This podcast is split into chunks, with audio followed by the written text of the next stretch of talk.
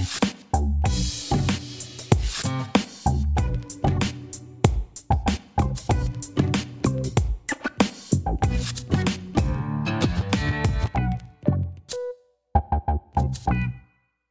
podcasts Ludomag. Bienvenue dans l'émission des podcasts de Ludomag.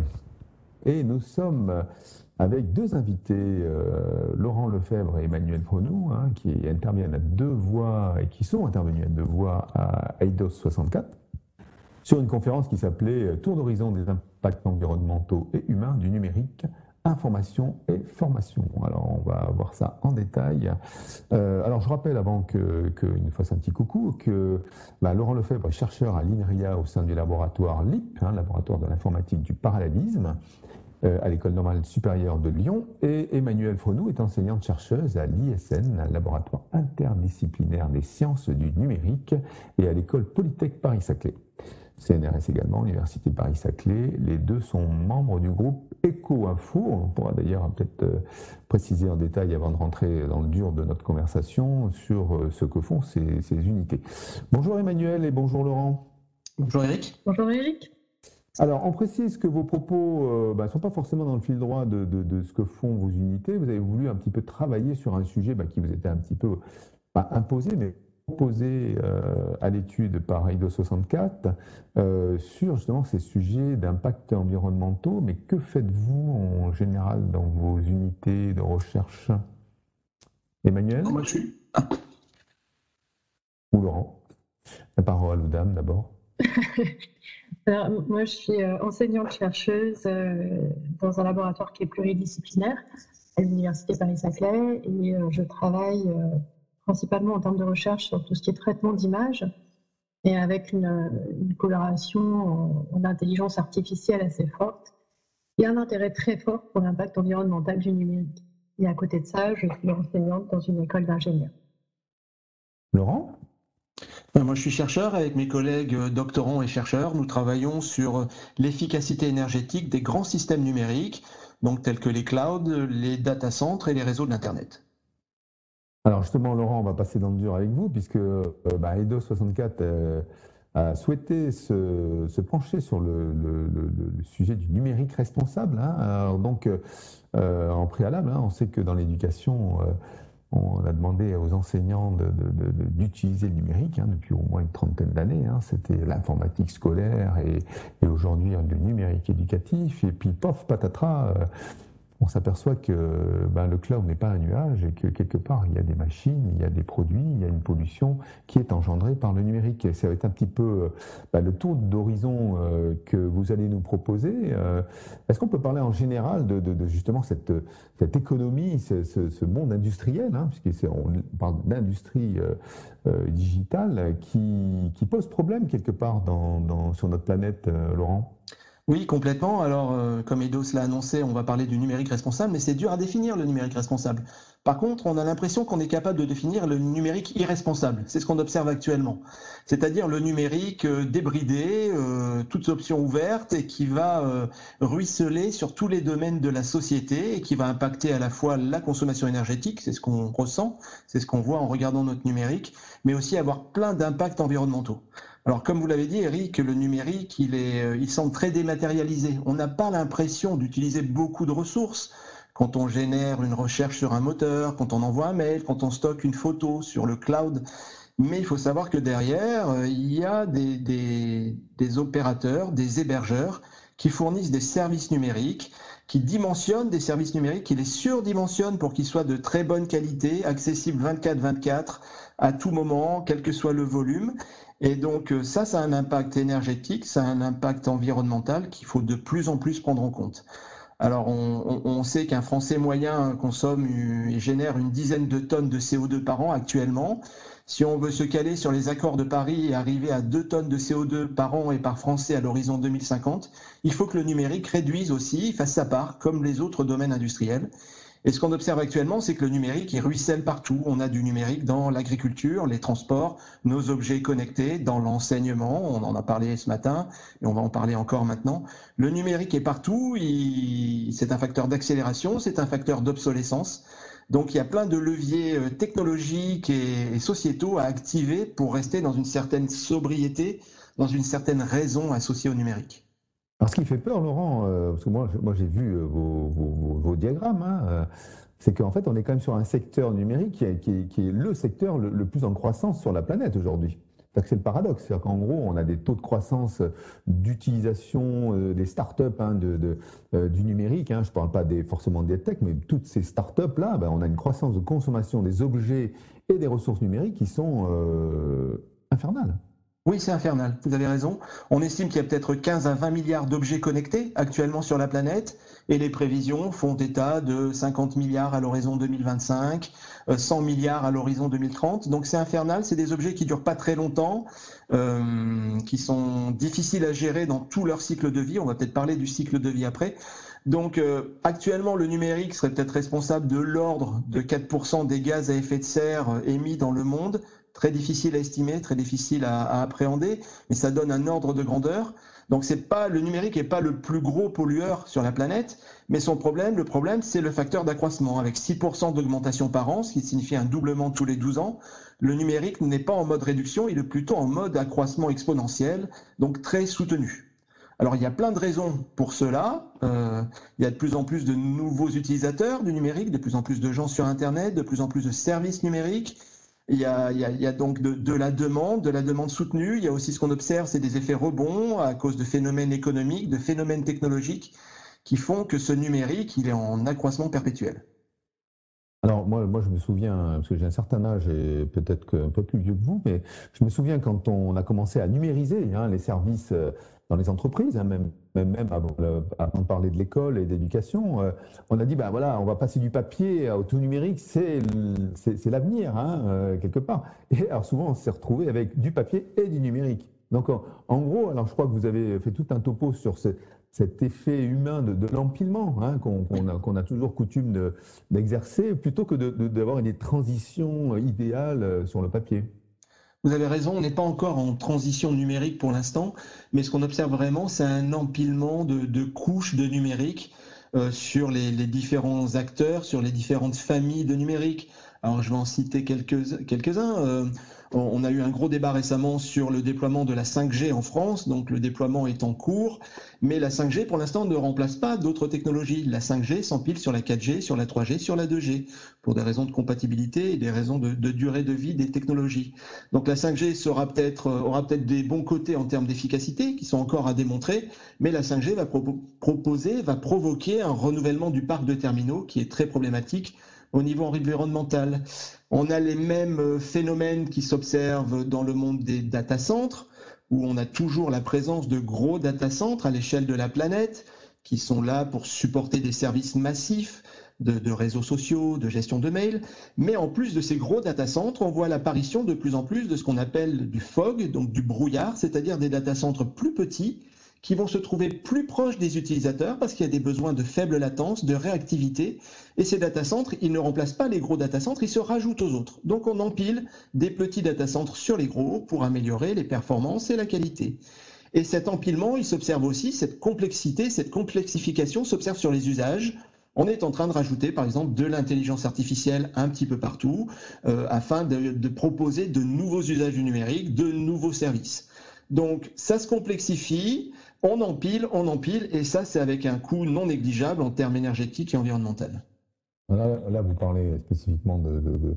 on a parlé hein, de, croissance des usages, de, consommation, mais euh, on pourrait, euh, et vous en avez parlé ce matin, sur la, fabrication déjà de toutes ces machines qui engendrent quand même des, problèmes. Hein. On parle souvent d'extraction, de, produits chimiques utilisés, de dangerosité en fait de, des productions de, ce monde numérique, hein. les, terres rares, les ordinateurs, euh, sans parler ensuite après des problématiques euh, qu'on connaît beaucoup, hein, puisque euh, nos chers constructeurs nous amènent toujours à trouver un meilleur modèle avec une nouvelle version encore plus intéressante qui va être beaucoup plus puissante et qui va nous satisfaire au quotidien, que ce soit dans l'éducation d'ailleurs comme euh, euh, au quotidien. Euh, et on va parler de recyclage et, de tout ça. On va mettre tout ça à la poubelle. Ça, devient, ça devient compliqué. Oui, vous avez raison, Eric. Donc le, numérique ou l'informatique, comme tout produit industriel, suit un cycle de vie qui est en, cinq étapes. Hein. On va d'abord extraire des ressources, des ressources minières, du sable. On, on, va fabriquer ce numérique, souvent en Asie du Sud-Est. On va transporter ce numérique et ses matières premières donc là avec des impacts euh, associés au transport. Il va y avoir la phase d'utilisation et la, fin de vie. Donc euh, on se rend compte qu'en fait, pour la plupart des objets numériques, ce qui impacte le plus au niveau environnemental, ça va être la phase d'extraction de ressources et la phase de fabrication. Ces, deux phases-là sont mondialisées. On extrait des ressources minières euh, en Asie, en Amérique du Sud, en Australie, aux États-Unis, en Russie. Donc on a besoin de ressources minières de plus en plus importantes, de plus en plus nombreuses pour le numérique, parce que ce numérique est de plus en plus petit, de plus en plus fiable, de plus en plus efficace. Donc là, beaucoup d'impact sur l'extraction des minéraux, euh, des, métaux, euh, des terres rares aussi, donc des impacts énergétiques très forts, et puis l'utilisation de d'eau aussi, on a besoin de beaucoup d'eau pour faire de, l'extraction minière. Ces mines viennent aussi de, pays qui peuvent être en guerre, où le travail des enfants est, présent. Donc on va retrouver ce qu'on appelle les métaux de sang et les métaux donc très problématiques car il y a peu de traçabilité dans, le monde du numérique. Il y a quelques petits acteurs qui tracent certains métaux, mais la plupart ne, remontent pas cette traçabilité. Et puis après, il y a la fabrication en Asie du Sud-Est, où là, vous avez peut-être vu déjà dans, certains médias euh, les conditions de travail des employés qui sont peut-être un petit peu difficiles à, supporter, voilà, qui sont difficiles en, termes de rythme. Donc voilà, donc là aussi, beaucoup de problèmes de pollution et d'impact sur, sur l'humain, sur les ouvriers. Le, transport, ensuite, le transport, il se fait en, porte-containers géants, avec les plus gros porte-containers qui peuvent transporter en un voyage 500 millions de smartphones. Donc là, il y a beaucoup d'impact sur l'utilisation du, fuel soufré ou le mélange d'espèces invasives. Et puis aussi, il y a quand même beaucoup de transport d'objets numériques qui se font par avion, qui se fait par avion à cause de délais raccourcis. Après, il y a notre phase d'usage où là, vraiment, en tant que consommateur, on se rend compte un peu plus de certains impacts du, numérique, principalement des impacts énergétiques. On recharge nos équipements, mais ce n'est pas souvent les impacts les plus, importants. Ce qui est important, par contre, c'est pour nous de faire durer cette phase d'usage le plus longtemps possible. Parce que toute la pollution et tous les gaz à effet de serre qui ont été émis par les premières étapes du cycle de vie, il faut essayer de, les atténuer, de les, compenser, entre guillemets, légèrement en faisant durer notre numérique le plus longtemps possible. Et puis la fin de vie du numérique, elle n'est pas, pas brillante. Euh, il est difficile d'assurer une fin de vie euh, en termes de recyclage assez efficace du numérique. On est bien loin de, 100% de, recyclage en termes de collecte, en termes de procédés technologiques. Même si on était à 100% de recyclage, ça ne suffirait pas. Il faudrait continuer en plus à extraire. Les, certaines études le montrent de manière très, très forte. Donc il y a beaucoup de, composants, de métaux que l'on a mis dans notre numérique euh, au début du cycle qui ne seront pas récupérés à la fin du cycle et qui deviendront du déchet industriel qui sera enfoui, par exemple.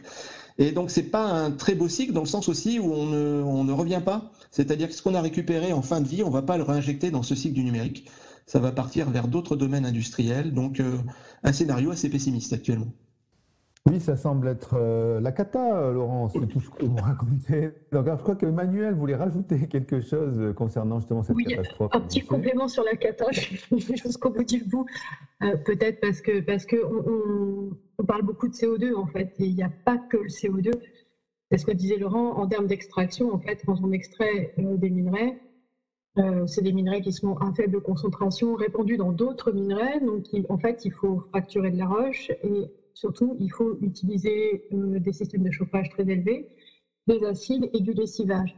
Et ça, ça aboutit à des formes de pollution qu'on ne voit pas forcément. Alors, c'est un avantage du podcast, c'est que vous ne verrez pas la photo des mines chinoises, mais quand même, elle est impressionnante. C'est-à-dire qu'il faut bien voir que tous ces acides, toutes les eaux qui ont servi à rincer ensuite les métaux, etc., tout ça, c'est relâché dans la nature la plupart du temps parce qu'on est dans des pays d'extraction avec des réglementations environnementales qui ne sont pas toujours euh, les mêmes que celles qu'on peut avoir euh, en Europe ou aux États-Unis. Et donc, on a une forte pollution euh, à la fois atmosphérique avec des gaz qui ne sont pas que du CO2, donc ça va générer des pluies acides.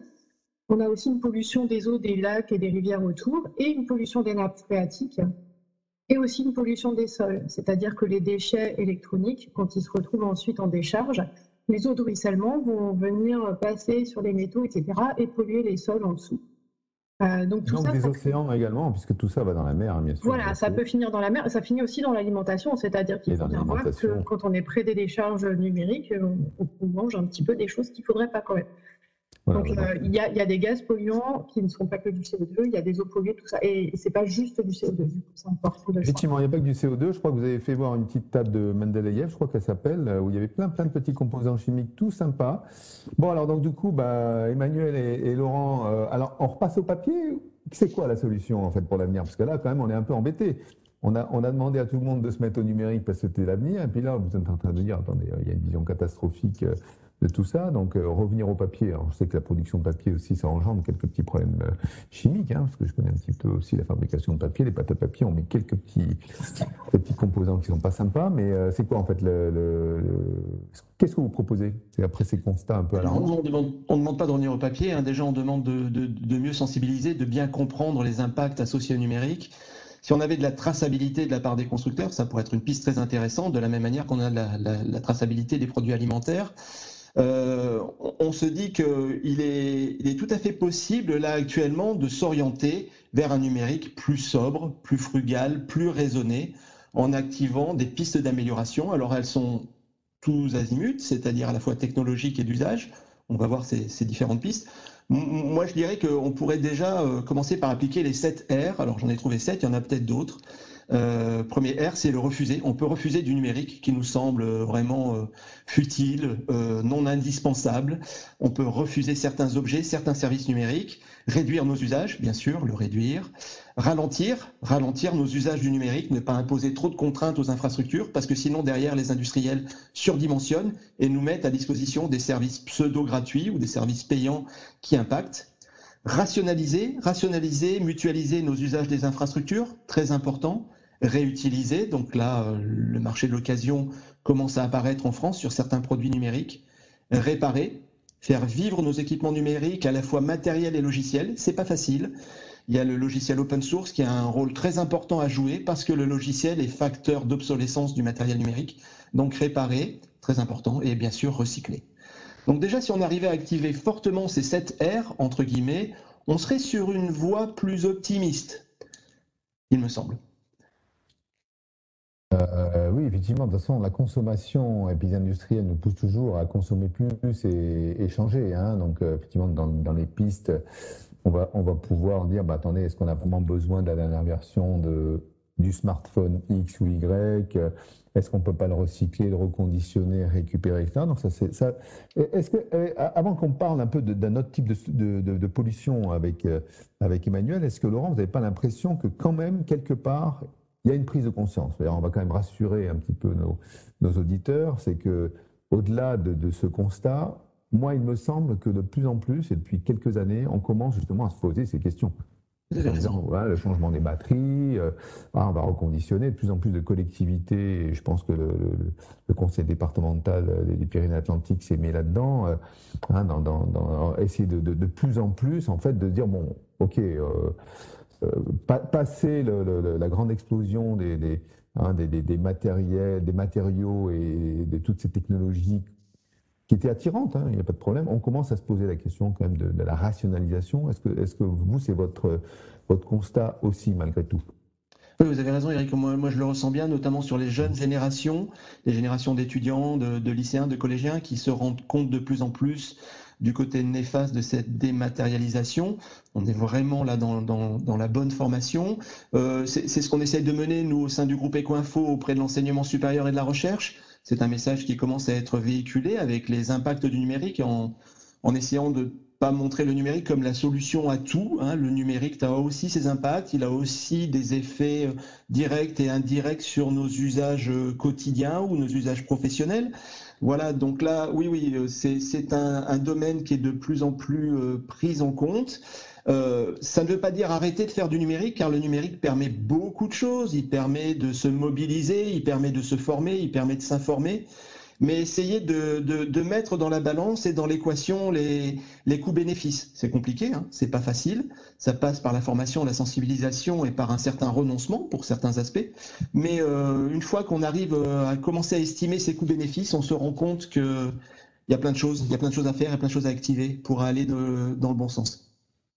On a parlé de renoncement, et renoncer, c'est un peu éduquer les gens. Hein. donc on va parler d'éducation avec Emmanuel, qui est un peu plus le, propos. Hein. donc on sait que on a, vu la panoplie que le numérique nous offrait, tant en termes de matériel que de ressources et de, et de services parfois débiles. Euh, et là, votre propos, c'est de dire bon, bah, on va quand même éduquer euh, nos jeunes générations parce que c'est eux hein, qui vont qui vont faire l'avenir de la consommation future. Et euh, vous dites, bah, effectivement, déjà un, le numérique a un impact sur notre temps de cerveau. Hein, on a parlé de temps de cerveau, vous utilisez d'autres termes. Et puis, au fur et à mesure, peut-être une éducation à, à tous ces médias qui nous entourent pour qu'on consomme plus intelligemment. C'est ça, Emmanuel? C'est ça, c'est-à-dire qu'il y a une vraie économie de l'attention, c'est-à-dire qu'il euh, y a une profusion d'informations liées à Internet et au numérique. Et du coup, effectivement, l'attention de l'utilisateur, ça devient euh, un enjeu financier. On spécule dessus, on achète des temps de, de, publicité ou des emplacements de publicité, mais on achète aussi des profils utilisateurs. Et ça, ça se met aux enchères. Et on crée des addictions, hein, parce qu'en fait, quelque part. Euh, et on va créer. Alors, voilà. C'est-à-dire qu'on va, on va s'appuyer sur les processus attentionnels, le fonctionnement naturel, entre guillemets, du cerveau, tout ce qui est circuit de la récompense, etc. Ça, c'est des choses qui génèrent des distractions. Hein. On a tous tendance à aller faire plutôt un truc dont, qui nous fait du bien, qui nous fait plaisir. Genre, au hasard, manger des fraises tagada. Euh, plutôt que, que de faire un truc qui est rébarbatif. Ça, c'est normal, c'est notre fonctionnement classique. Simplement, ça a été théorisé et on s'en sert pour attirer l'attention des consommateurs et pour les rendre un peu captifs de façon à ce qu'ils restent sur un site, à ce qu'ils continuent à regarder ou à consommer des vidéos ou des documents. Euh. Donc on, peut s'appuyer, il y a des systèmes économiques qui le font, sur ce côté, euh, ce fonctionnement naturel du cerveau humain qu'on connaît depuis le 5e siècle. Hein.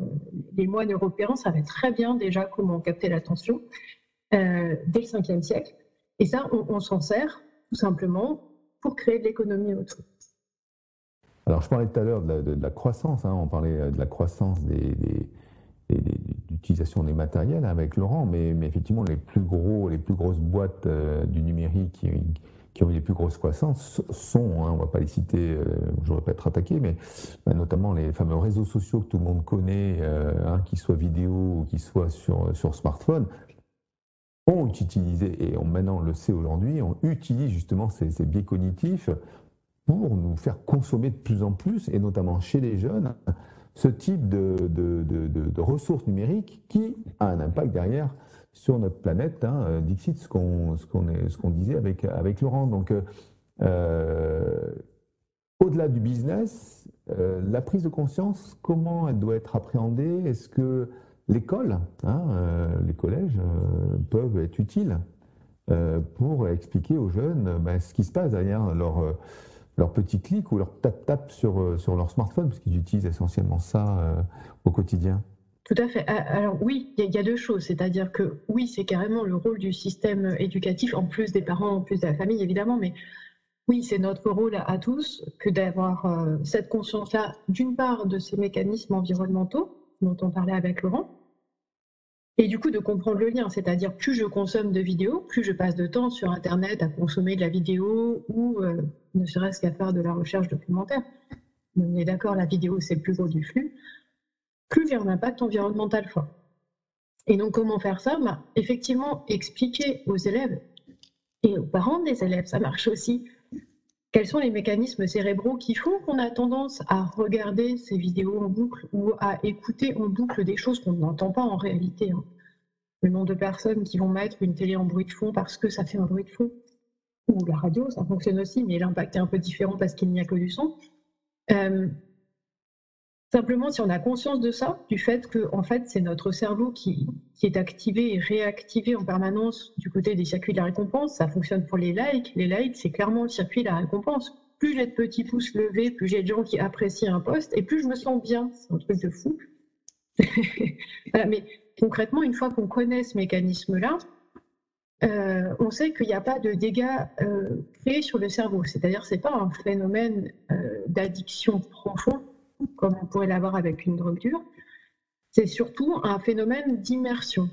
On n'a plus euh, les petites attractions pour lesquelles on est programmé, hein, euh, voir un petit fruit euh, sur un arbre à côté quand on se promène et dire tiens j'ai faim, c'est ce qu'on disait tout à l'heure, l'appel du ventre, j'ai faim, il faut que je sorte de la je je vais aller manger. Ça, on l'a plus quand, quand on est dans un système immersif. Donc tout le jeu consiste à savoir qu'il y a ça, ces systèmes immersifs qui sont mis en place pour capter notre cerveau et l'empêcher de nous envoyer des, euh, des, signaux extérieurs. Et nous être capable de dire, OK, puisque ça fonctionne comme ça, alors je vais mettre une alarme, un timer, je ne vais pas m'isoler du reste de la famille, par exemple, quand je suis sur ma machine, de façon à avoir des stimuli un petit peu tout le temps et être capable de sortir de là où je suis. Alors, l'être humain est un être social, hein, on le sait, et donc effectivement, ces constructeurs ou ces, gens qui nous ont proposé ça ont utilisé effectivement cette, cette, envie hein, de l'être humain d'être sociabilisé. Alors, vous parliez de la télé, euh, peut-être dans le milieu rural, hein, une personne euh, isolée eh ben, a besoin d'allumer la télé, a l'impression que BFM l'accompagne au quotidien, et effectivement, on peut avoir, peut avoir peut-être les, travers de ce que de qu'elle écoute au quotidien hein, sur sa santé mentale. Euh, alors, on va va pas, va pas faire. Euh, euh, enfin, du moins, la proposition que j'avais fait à Laurent, c'est à dire, bah, on revient en papier. Là, moi, je vous dis, bah, on n'a qu'à s'acheter un chien ou un chat, et puis on aura, on aura un compagnon. Est-ce qu'il y a quand même des méthodes moins radicales que d'abandonner tout ça et puis de, de revenir à des, à des solutions sociales d'avant-guerre? Est-ce qu'il y a des, préconisations hein, dans, euh, je, vous fais, je vous fais marrer, mais est-ce, qu'il y a des préconisations justement sur oui, tout à fait. pour limiter tout ça quoi? Ah, alors, le chat, c'est un bon moyen. Mon chat me demande régulièrement à manger. Ça m'enlève Mais il y, a, il y, a, ce besoin de compagnie, mais il n'y a pas que ça. C'est-à-dire qu'effectivement, ce qui est important, c'est que si on a conscience de ce système d'engrenage, alors on peut soi-même mettre en place un, système qui va créer des distracteurs. C'est les systèmes qu'on suggère par exemple pour des adolescents, dire on met un timer, tu as le droit d'aller sur les réseaux sociaux, mais ça va durer 30 minutes. Et au bout de 30 minutes, on met un timer qui dit stop, ça s'arrête là. Donc ces choses-là, c'est-à-dire à partir du moment où on en a conscience, on peut s'en sortir. L'autre chose qui est vraiment de l'ordre de technique ça va être euh, de désactiver tout ce qui est autoplay. Et ça, c'est possible. Sur les réseaux sociaux, on peut dire, moi, je veux pas que, ça lance une vidéo que j'ai pas sollicitée. J'en regarde une, ok, mais la suivante, ok, il va me la suggérer, mais il faudra que je clique pour qu'il la lance. Et ça, ça a un avantage, c'est que ça me demande l'effort de cliquer pour que ça démarre. Donc ça, sort un petit peu du mécanisme automatique, on est en mode complètement passif. Et on peut comme ça aussi refuser, vous avez tous les phénomènes de pub qui vont se lancer tout seuls, donc on peut, on peut utiliser des outils qui vont sortir de ces systèmes. Alors, euh, on parle de sevrage numérique. Euh, hein, des fois, on fait des stages, on, éteint tout et on s'en va au bord de la mer ou sur une île euh, où il n'y a pas de réseau, c'est ça? Est-ce que c'est aussi la solution ou, vous préconisez plutôt une, éducation au quotidien pour avoir. voilà. Le sevrage numérique en tant que tel, c'est un, système qui est très très radical. Hein. C'est dire on, on s'isole dans un endroit où il n'y a clairement pas Internet. Il y, a des façons autres de faire, peut-être plus, plus douces, ou en tout cas qui permettent plus à la personne de se dire Ok, je suis capable de prendre le contrôle sans être en mode sévrage.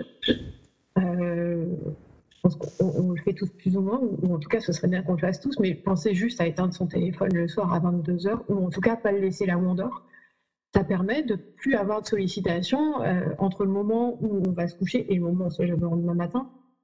On, a des il y a des familles qui pratiquent des temps de déconnexion, c'est-à-dire où il y a une boîte où tout le monde va mettre son téléphone euh, pendant euh, quelques heures, voire une journée entière.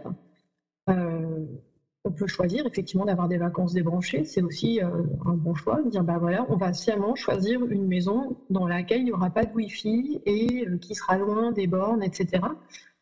c'est des choix je ne suis pas sûre qu'il y ait besoin d'être complètement radical. Par contre, ce qui est nécessaire, c'est d'être suffisamment sensibilisé pour savoir, en fait, trouver ses propres limites, c'est-à-dire se dire à quel moment est-ce que moi, mon cerveau se met en mode OK, vas-y, guide-moi, je, veux bien euh, me laisser faire. Parce que c'est ce moment-là qui est dangereux. C'est le moment où on se dit pas dangereux. pas au sens de sécurité, mais le moment où le cerveau se laisse porter plutôt par tous ces distracteurs au lieu de se concentrer sur ce qu'on doit faire. C'est ce moment-là qu'il faut savoir détecter. Il faut apprendre euh, le plus tôt possible, je pense, à détecter le moment où en fait on saute, on se dit ok moi je suis plus, j'ai plus envie de faire ce que j'ai à faire et je vais plutôt aller regarder une vidéo, plutôt jouer, plutôt euh, et le moment où finalement le libre arbitre, entre guillemets, disparaît en partie et où on se met à enclencher un cercle vicieux. Ok, donc là, Emmanuel, merci de, ces propos qui, qui précisent en fait l'environnement numérique dans lequel sont nos enfants et nous sommes aussi, hein, nous sommes à la fois utilisateurs et victimes. Euh, si on parle un peu d'école, hein, on a parlé d'éducation et c'est d'éduquer chaque personne à un meilleur usage du, numérique. On, peut parler aussi de la classe, hein, puisque en avant-propos, je disais que on a demandé aux enseignants d'utiliser le numérique euh, et donc aujourd'hui on leur dit attendons, attention, hein, ça, ça, abîme la, planète, les forêts, euh, ça engendre du CO2 et ça met des produits chimiques un peu partout dans nos, dans nos nappes phréatiques. Euh, bah, aussi, dans le terme d'usage, hein, on leur a dit bah, utilisez le numérique dans pédagogie, euh, allez-y, allez c'est super. Hein, vous parlez d'intelligence artificielle, on en met un peu partout dans des applicatifs, genre des bots et tout ça, donc pour que nos élèves apprennent mieux. Alors donc est-ce que là aussi vous avez un propos dire attention, au pop-up, il ne faut, pas, faut pas utiliser un écran toute la journée, euh, il ne faut pas utiliser tout et n'importe quoi tout le temps, euh, il faut mesurer un peu son usage? Alors oui, il y, a des études qui ont été faites hein, euh, pour les gens qui auront l'occasion de revoir la, visio notamment. Il y a une étude qui a été faite par le CNESCO et et cette étude nous montre que effectivement, euh, le numérique, il peut avoir des avantages. C'est-à-dire qu'il est à la fois, euh, il peut être un frein à certains apprentissages quand il est utilisé seul ou quand l'outil en tant que tel n'est pas maîtrisé.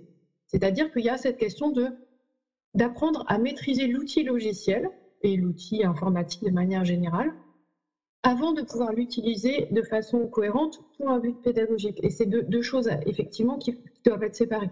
Donc on voit bien que des jeunes qui, apprennent euh, l'écriture, par exemple, euh, s'ils font tout en numérique, euh, ça va finalement les freiner. Par contre, un élève qui aura déjà une première appréhension de l'écriture, et je, bouge mes doigts, ça ne se voit pas, nous sommes à la radio, mais il y, a un côté très tactile à ça, et c'est important, parce que ça fait jouer des mécanismes importants aussi.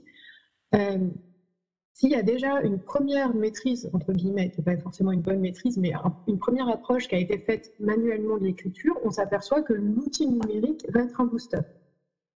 Donc en fait, le numérique peut être une aide appréciable, mais seulement lorsque l'élève est déjà en position d'avoir une première appréhension du sujet qu'il doit affiner avec le numérique. Du coup, on en arrive au stade où effectivement, on voit bien que l'important, c'est de leur apprendre le, logiciel en tant que tel, comment est-ce qu'on se sert correctement d'un logiciel, comment on se sert correctement d'un clavier, être capable de taper correctement, comment analyser correctement un document sur Internet? La lecture sur écran est moins aisée et plus compliquée finalement que celle sur papier. La recherche documentaire aussi est plus compliquée à cause de tous les distracteurs dont on parlait en fait. Et donc du coup, former déjà à ça. Comment est-ce qu'on fait pour faire une recherche qui soit correcte sur Internet? Comment est-ce qu'on fait pour identifier des sources qui sont fiables Parce que ça non plus, c'est pas facile et c'est pas du tout inné. Comment est-ce qu'on manipule correctement les outils? Et une fois qu'on a ça, finalement, ils peuvent servir de booster. Et quand on regarde les, euh, études qui ont été faites, euh, la conclusion, c'est que finalement, les bons élèves, euh, naturellement, la partie numérique va leur servir de booster. Les élèves en difficulté, il faut d'abord les faire monter en compétences sur les compétences qui ne sont pas de l'ordre du numérique, parce qu'ensuite, ils vont acquérir le numérique plus facilement. Donc, si on veut réduire la fracture numérique, concrètement, c'est plutôt le côté euh, améliorer les compétences générales en langue, en français, en écriture, en lecture, en sciences, améliorer ces compétences-là pour qu'ensuite, ils puissent s'approprier les outils numériques. Et si on parle du numérique au sens où on voulait l'introduire, donc il y a le numérique outil et puis il y a le numérique programmation, deux choses qui sont un petit peu différentes. Et de la même façon, quand on veut introduire cette notion de programmation, l'important, je parle plutôt en tant qu'enseignante d'informatique du coup, ça va être d'introduire cette notion d'algorithme. C'est quoi un algorithme? Comment ça fonctionne? Quelle est la théorie qui est dessous? Comment j'évalue si c'est juste ou faux, si c'est efficace ou pas? Et une fois que j'ai ça, finalement, le langage de programmation va être logique et venir tout seul. Et du coup, apprendre aussi, ce que disait Laurent, et être capable d'évaluer l'impact environnemental de ce qu'on fait, de ce qu'on produit. Ça, c'est important. On parlait des, lignes de code plus efficaces pour que ce soit moins gourmand, pour que les CPU fonctionnent euh, moins. Mais ça, c'est quand même, on, serait dans des, dans des choses, mais on peut apprendre effectivement le code sans ordinateur. Hein, ça se fait dans les petites classes. Hein, euh, en, premier degré. Et donc, effectivement, on n'est pas obligé de mettre des, élèves devant un ordinateur pour comprendre les fondamentaux euh, euh, de notre cher monde numérique. Alors bon, ça fait quand même pratiquement une demi-heure qu'on parle avec vous de, de, tout ça. je pense que nos auditeurs vont dire, bah attends, il a invité deux détracteurs du numérique, ils veulent nous remettre au cheval à bascule et puis, alors je, ne parle pas du, charbon parce que c'est moyen au niveau du CO2. Petite conclusion, qu'est-ce qu'on préconise et quelle, vision vous avez de, ce monde? Est-ce qu'on pourra encore garder euh, euh, le numérique avec nous ou euh, bah, par la force des choses hein, Vous parliez d'épuisement des ressources, Laurent. vous parlez peut-être de, collapse cognitif, hein, à force, à force de gaver de Snapchat et de, tous ces réseaux qui, nous prennent la tête. Il y a des gens qui veulent nous proposer un truc qui s'appelle métaverse, hein, donc euh, avec des lunettes, on arrive à des choses. On n'a plus de vie sociale et on est enfermé dans un truc. C'est horrible. Vous, c'est quoi votre propos finalement en synthèse à, tous les deux Essayons de trouver euh, un, un terrain d'entente? Je vois Laurent qui me fait signe.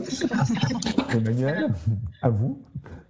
Peut-être un terrain d'entente serait de, ralentir tout simplement, c'est-à-dire que euh, est totalement d'accord sur le fait qu'il y a un impact négatif d'un point de vue environnemental, que d'un point de vue apprentissage, ça peut avoir un impact positif à condition d'avoir un usage raisonné. Donc je pense que c'est ça le terrain d'entente, c'est dire il faut être raisonné dans nos usages, il faut être conscient qu'il y a un emballement et donc ralentir ces phénomènes-là et être capable, du coup, de se dire, bah, effectivement, pas changer son matériel si vite que ça. Donc, acquérir la compétence qui permet de changer son matériel plutôt tous les 7-8 ans au lieu de tous les 3 ans. Euh, être capable de, dépister tout ça et se dire, euh, OK, là, ça va pas, j'utilise trop mon téléphone.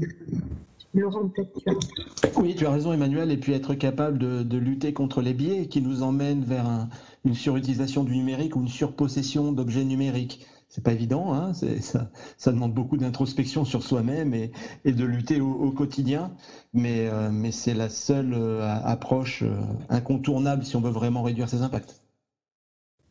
Bien, bah Laurent, Emmanuel, bah, il, va nous rester à vous dire au revoir, hein, nous merci. On a fait un tour d'horizon, alors on a essayé, hein, parce que quand même, on, pourrait en parler très très longtemps hein, sur, ces, sur ces sujets qui sont quand même d'importance. Hein. on parle de de, problèmes environnementaux, sociaux, humains euh, qui sont considérables. Hein. Il y a pas, c'est pas, pas des sujets légers.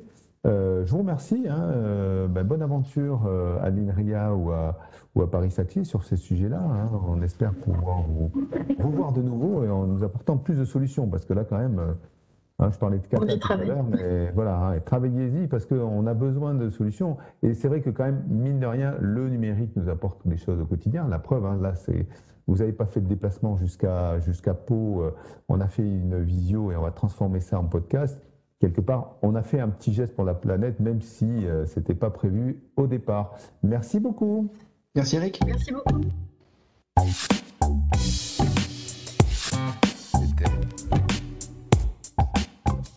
Les podcasts Ludomag.